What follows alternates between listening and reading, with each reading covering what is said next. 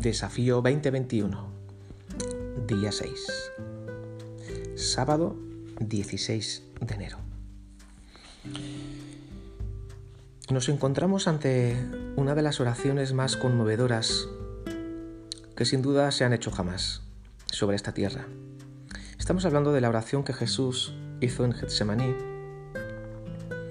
momentos antes de él saber que iba a ser crucificado, que iba a ser entregado como ofrenda, como sacrificio por todos nuestros pecados. Jesús relata en, Mateo 26, verso 39, que yendo un poco adelante se postró sobre su rostro, orando y diciendo, Padre mío, si es posible, pase de mí esta copa, pero no sea como yo quiero, sino como tú. Tremenda oración de nuestro Señor Jesús, sin duda alguna nuestro máximo ejemplo en cuanto a la oración, y nosotros que estamos eh, activando y, y aprendiendo a orar orando, haríamos bien en fijarnos en el ejemplo de Jesús. No sea como yo quiero, sino como tú, porque la oración auténtica produce nuestra rendición. No es una oración para intentar convencer a Dios de lo que le estamos pidiendo realmente es beneficioso. La mayoría de las veces para nosotros, claro. Jesús cuando oró al Padre, él, él tenía muy claro que que no quería pasar por ese trago amargo, él no quería pasar por esa copa de sufrimiento. Su humanidad eh, le estaba diciendo, mm, no lo hagas Jesús, eh, que sufran ellos. Hmm. Pero el Espíritu, su Espíritu le estaba diciendo, es necesario, ríndete. Es como cuando una persona se, se está ahogando, dicen los, los que saben en, rescate, que lo peor que se puede hacer es el, ayudador, el que viene a salvar a esa persona, el socorrista, eh, cuando se acerca a una persona que se está ahogando, si se acerca demasiado mientras la persona aún está luchando por salvarse, y esta venga a moverse y hacer aspavientos con los brazos, si se acerca demasiado, se van a hundir los dos.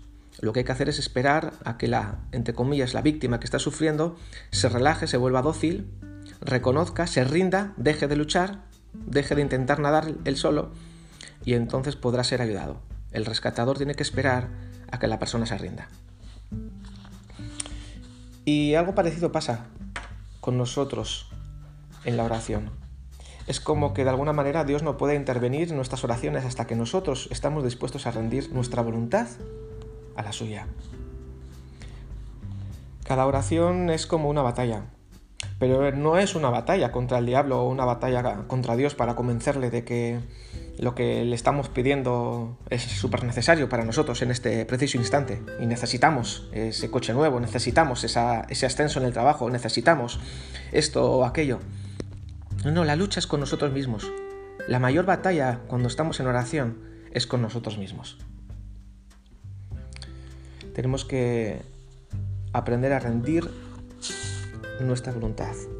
Y cuando oremos, estar bien sensible al Espíritu Santo para asegurarnos de que nosotros estamos dispuestos a rendir nuestra voluntad a la voluntad de Dios, aunque eso implique que la manera en la que nosotros quisiéramos que nuestra oración sea respondida no sea exactamente como la estamos pidiendo. Jesús oró, si es posible, pero que no se haga lo que yo quiero, sino que se haga lo que tú. Así que os animo, queridos grupos de oración de Desafío 2021 en este día, en este día sábado. Pongámonos de acuerdo, pidamos al Señor, pero que la base sea rendir nuestra voluntad a la suya y decir, Señor, queremos orar en tu perfecta voluntad y que no se haga lo que nosotros queremos o de la forma en la que nosotros nos gustaría que respondiera, sino que se haga lo que tú quieras. Y en el proceso, Dios, cámbianos y transfórmanos. Amén.